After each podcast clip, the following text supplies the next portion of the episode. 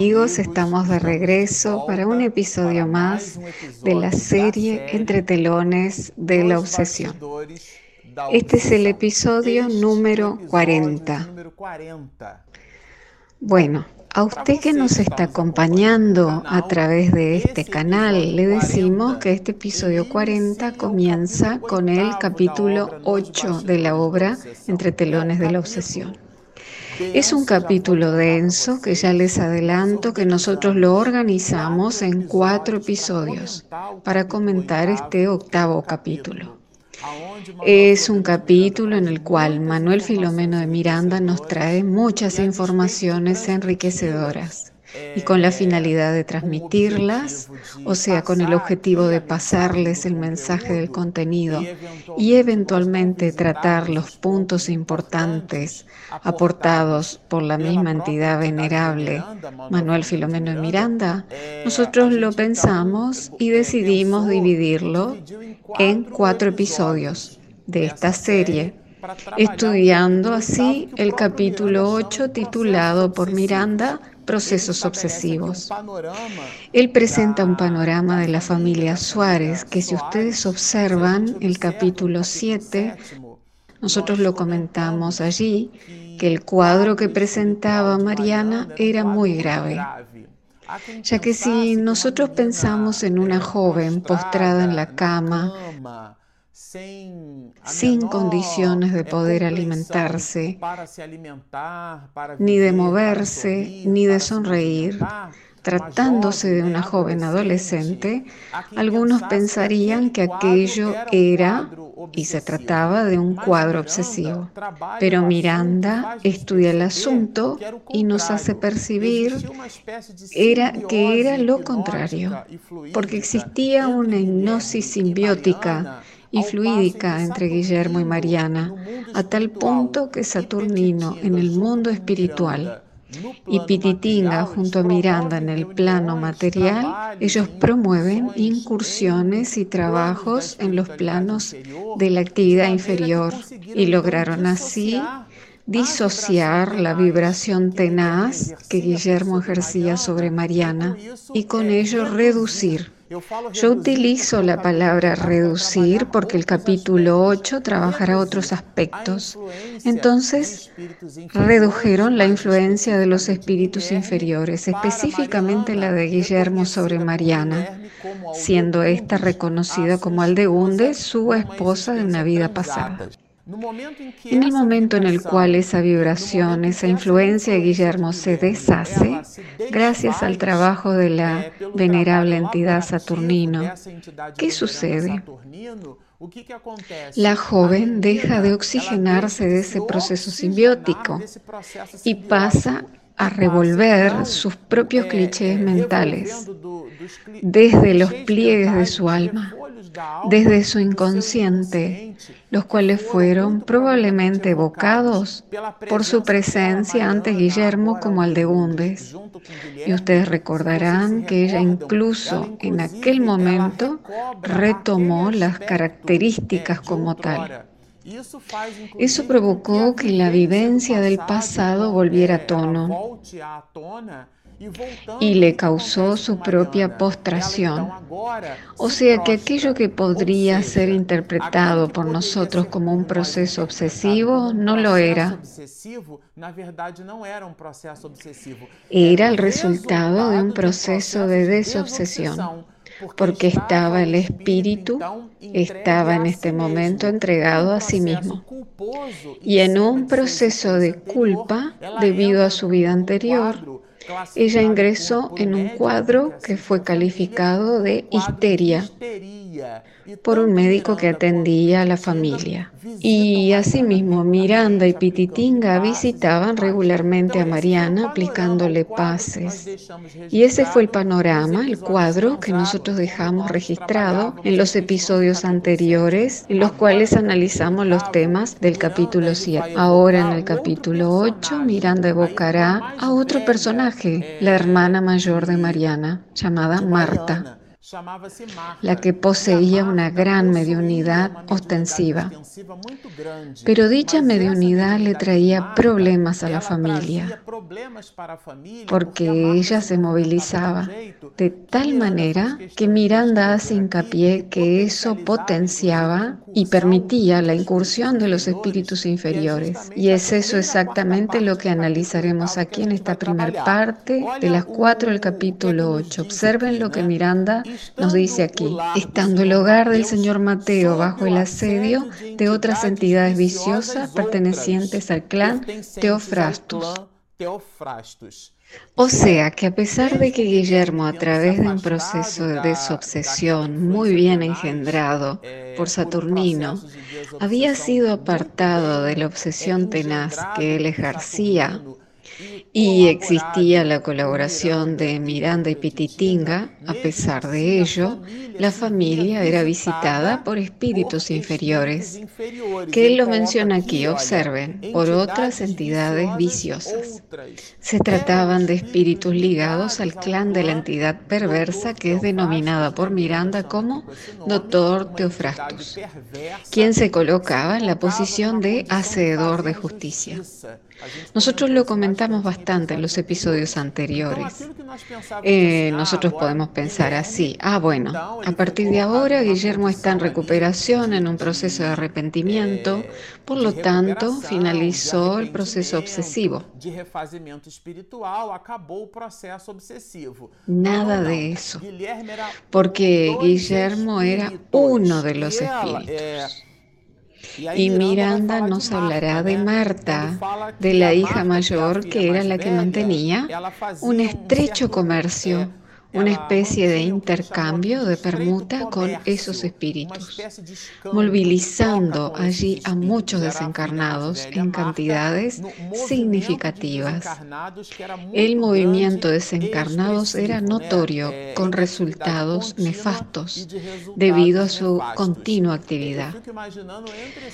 Yo me imagino que entraban y salían los espíritus inferiores en aquella familia, lo que era potenciado por Marta y ya comprenderemos por qué eso era así. Miranda nos dirá así. A pesar de haber conocido el servicio de la mediunidad sublimada bajo la bendición de Jesús en la Unión Espírita Bahiana, actual Federación Espírita del Estado de Bahía, prefirió el círculo de las bajas vibraciones con las que se entretenía, sujeta como estaba vigorosa hipnosis producida por entidades infelices. Esto aquí nos llamó mucho la atención porque era la hermana mayor que se vinculaba a los espíritus a través de la mediunidad, porque ella vendía los servicios, hacía sortilegios, videncias, evocaba a los espíritus. Eh, Marta, la hermana mayor de las hermanas de Mariana, hija de Doña Rosa, poseía una mediunidad ostensiva muy considerable. Y nosotros hicimos hincapié en tomar un trecho del libro de los espíritus, en donde Allan Kardec pregunta en la 459 sobre la influencia. La pregunta clásica. Que Kardec vai perguntar assim: influyen los espíritus sobre nuestros actos y pensamientos son dos cosas en nuestros pensamientos y en nuestros actos. O sea, influyen ellos en ese binomio y la respuesta de los espíritus es la siguiente. A ese respecto su influencia es mayor de lo que creéis, porque con sobrada frecuencia son ellos los que os dirigen. Entonces aquí está explicada esa hipnosis, porque se trataba de un proceso de vinculación a aquella influencia. Pero acá nos cabe un punto de observación. La influencia puede ser benéfica o maléfica.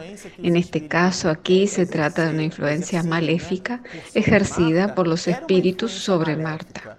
Pero existe la influencia benéfica Lo que determinará una cosa u otra será nuestro pensamiento, la manera con la cual nos movilizamos en la vida, nuestra sintonía en el día a día, nuestro ambiente moral, nuestro ecosistema mental, lo cual en el caso de Marta, eso estaba impregnado de vicios debido al uso incorrecto de su mediunidad. Miranda nos dirá así, dirigida por mentes tenaces, irreversiblemente portadoras de alta dosis de rencor, se tornó instrumento dócil para consultas sin responsabilidad. Entonces se trataba de la fuerza que ejercían los espíritus de las tinieblas sobre aquella joven, sobre la muchacha. O sea que Marta era un juguete en las manos de los espíritus inferiores, de las entidades que eran comandadas por Teofrastus con el objetivo de destruir a la familia Suárez y tenían a Guillermo alejado como resultado de la acción bienhechora de la entidad venerable Saturnino, pero existían otros espíritus que eran atraídos por la manera en la cual se movilizaba Marta. Miranda nos muestra aquí que ella tenía algo similar a un puesto de consultas. Como si fuese un puesto de atendimiento y ella a través de engaños y de materiales como los dados, las cartas, los caracoles y realizando esos movimientos materiales, a ella le permitían tener una evidencia ampliada. Aqueles movimentos materiais faziam com que Marta pudesse ter a sua vidência ampliada la que era inspirada y ampliada por esos espíritus inferiores. Ese asunto de la evidencia nos haría permanecer varios episodios hablando al respecto. Pero a mí me agrada mucho la explicación de quien fue para mí un padre espiritual, León Pereira, allá en Santa Cruz, en el grupo mediúnico en donde frecuentábamos, el Centro Espírita Luz y Caridad, que está ubicado en la calle General Olimpo 607 en Santa Cruz, Río, Río de Janeiro. Él nos dijo una vez a nosotros, que el medio invidente puede auxiliar muchísimo en una reunión mediúnica, pero también puede perjudicarla bastante, porque muchas veces el medium está viendo lo que denominamos una visión idioplástica. Es aquello que él plasma con el poder de su mente. Y como eso se encuentra en una franja de vibración diferente a la suya, él lo percibe como si fuera una visión mediúnica.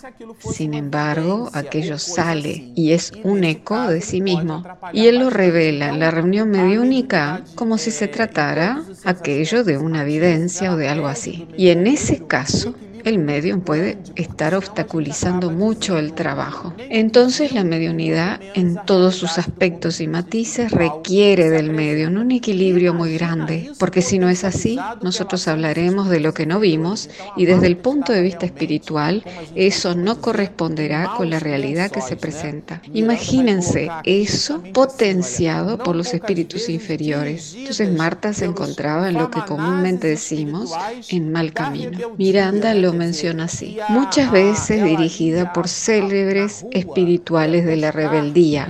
Eh, Miranda nos dice que ella salía a la calle a buscar restos humanos para hacer brujerías, recordando los procesos de la quimbanda. Y ella, a través de la utilización de aquellos sortilegios, creía que podía ampliar su potencial mediúnico y brindar así respuestas a las personas que la buscaban. Solicitándole cosas frívolas, consultando asuntos financieros. Entonces Marta estaba involucrada con esas cuestiones y con esos espíritus. Y debemos comprender aquí que estamos hablando de las actividades desarrolladas por la hermana mayor de Mariana dentro del propio ambiente familiar. Y este es el punto que destaca Miranda. Entonces, Doña Rosa y Amalia, que recordemos que es la hermana que en el primer capítulo concurre a la reunión mediúnica, y es allí donde todo se desarrolla. Ambas, Doña Rosa y Amalia, poseían un una condición diferente, sobre todo Doña Rosa. Y él habla exactamente del poder de la oración y nos lo destaca diciéndonos así, el poder de la oración y la vida de elevación santificante. Observen, señores, esto es un el poder de la oración y la vida santificante. ¿Qué es una vida santificante? Es una vida dedicada a las cosas buenas. Es la complexión del ser humano hacia las buenas actitudes. No se trata de un comportamiento rectilíneo, porque solo Jesús vivió una vida recta. Nosotros tenemos picos altos y bajos, pero ellos son ascendentes cuando nos dirigimos hacia Dios. Pero lo que nos habla Él sobre la oración, el poder de la oración y la vida de elevación santificante, observen señores, esto es un binomio son capaces, a pesar de la aparente debilidad de que se revisten, de anular las tinieblas, ofreciendo seguridad en cualquier circunstancia. Porque muchas veces creemos que la oración, la indicación de la misma es un placebo. Sin embargo, la oración construye un potente dínamo vibracional, permitiendo así que la criatura humana se conecte con otra franja de frecuencia, la del bien. En otra franja de frecuencia diferente. Y eso era lo que sucedía con Doña Rosa. Y Miranda mencionará esa entrada y salida de los espíritus en la casa. O sea que no se trataba solo de los espíritus perturbados ingresando a la casa, sino que también muchos perdularios buscaban los servicios de Marta. Entonces se trataban de personas del plano material y entidades del plano espiritual. Señores, yo me imagino que era un desfile de personas entrando y saliendo de aquella casa y la agonía de Doña Rosa. Porque ella era una señora, una matriarca de la familia. Y Marta debido a la forma en la cual se ganaba la vida, permitía que las personas extrañas entraran al hogar.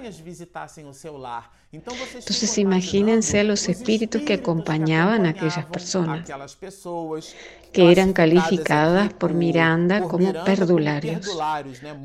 Muchos perdularios buscaban los servicios de Marta. Eh, se trataba de una situación muy difícil, muy angustiante para la dueña de la casa. Pero más adelante nosotros percibiremos que Miranda, hablándonos de las características de Marta, él dirá así, siendo portadora de la psicofonía sonambúlica tormentada, videncia y audiencia dirigidas por crueles verdugos desencarnados. Entonces ella era una mujer sumamente obsesada. Entonces aquí Miranda describe a otro espíritu que no tenía solo un obsesor, sino a varios, y que se trataba de alguien que conocía a la Unión Espírita Bayana Conocía, por lo tanto, aquello que la doctrina espírita podría ofrecerle, pero se movilizaba con su mediunidad exactamente para ganar dinero. Y se conectaba con otras entidades que vibraban en la misma franja de frecuencia fatídica.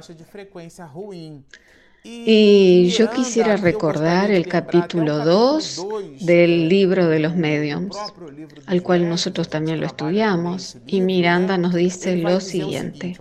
Siempre ávidos de novedades, sin el menor interés de conocer la realidad de la vida espiritual después de la sepultura, las personas prefieren conocer de la realidad espírita solo aquello que consideran fantástico y sobrenatural.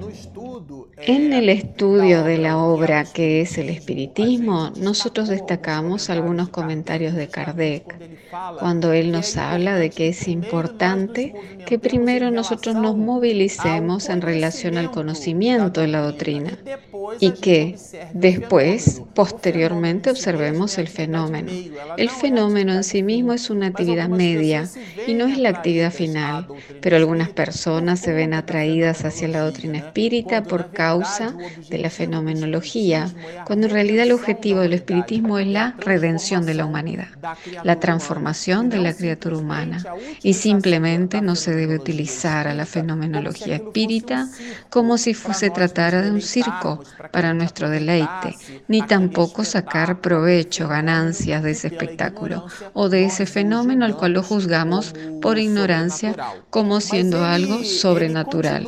Pero él continúa aquí hablando exactamente de ese punto, porque muchas personas pueden llegar a pensar que los espíritus estaban como se lo imaginaba Marta, continuamente a su lado, y que ella hacía consultas y que ellos le respondían. Aún hoy es muy común escuchar que algunos dicen poseer un espíritu a sus órdenes, que les ayuda, auxiliándolos con la fidelidad de un perro, lo decía Miranda. En la realidad eso no es así. Los espíritus superiores poseen sus ocupaciones, ellos nos asisten, pero esas ayudas son programadas. Entonces, hasta nuestro mentor espiritual, algunos lo denominan guía espiritual, ángel de la guarda, ellos tampoco están aquí como perros guardianes a nuestra disposición las 24 horas del día, los 7 días de la semana. No están a disposición de nuestros caprichos. Al contrario, ellos están a las órdenes para algo muy diferente, para nuestra elevación espiritual. Y aquí observen, Miranda continúa y nos habla de otro tipo de esclavitud dominados o dominadores, lo que también ocurre modificándose entonces el tipo de esclavitud originada en el predominio del desencarnado sobre el encarnado. Lo consideré muy interesante porque Miranda analiza otro tipo de esclavitud, otro tipo de ligación, porque existen personas que son esclavas unas de las otras. Y esa esclavitud se puede dar del encarnado hacia el encarnado. Personas físicas, por ejemplo. ¿Cuántos maridos no se vuelven esclavos de sus esposas? ¿O cuántas esposas no se convierten en esclavas de sus maridos? Relaciones entre hijos y parientes.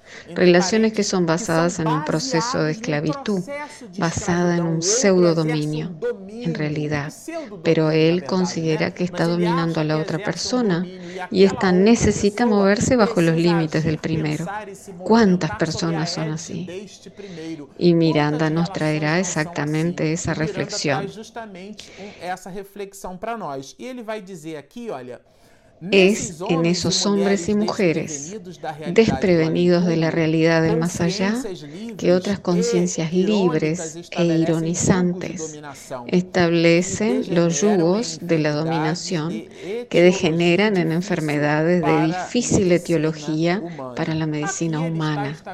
Aquí él está corroborando los graves procesos de obsesión que se producen por esas fuertes cuestiones hipnóticas, por esas sugestiones por la complexión que posee la persona hacia esta o aquella forma de actuar. Marta estaba bajo el yugo de esos espíritus. Ella estaba sujeta a ese proceso hipnótico muy fuerte y tres cuartas partes de sus actitudes eran ejecutadas por ella, pero estaban bajo el influjo tenaz de esos espíritus.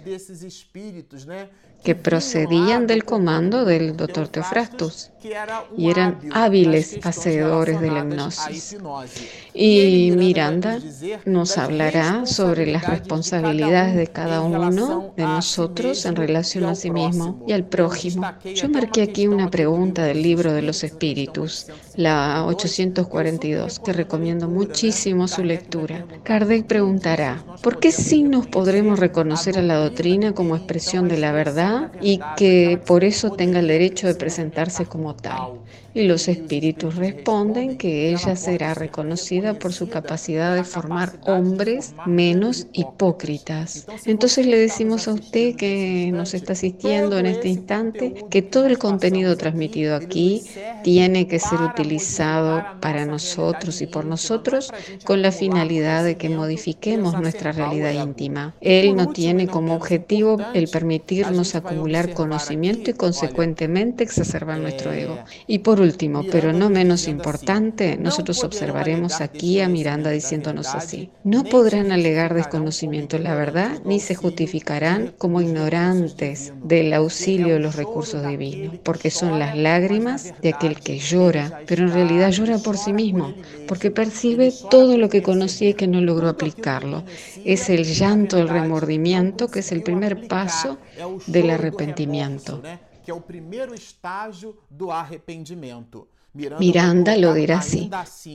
Son los que se encarcelan en los presidios sin paredes de la mente desalineada y en tormento. Entonces es otro tipo de prisión. Se trata de los que están del lado de afuera, que están encarcelados en sí mismos,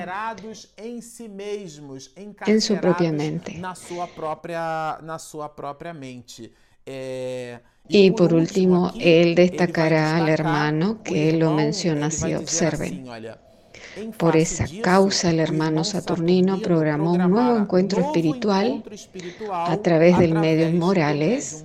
Entonces, en este instante, frente al grave panorama espiritual, Saturnino promueve un nuevo encuentro con el doctor Teofrastus, lo cual lo veremos en el próximo episodio.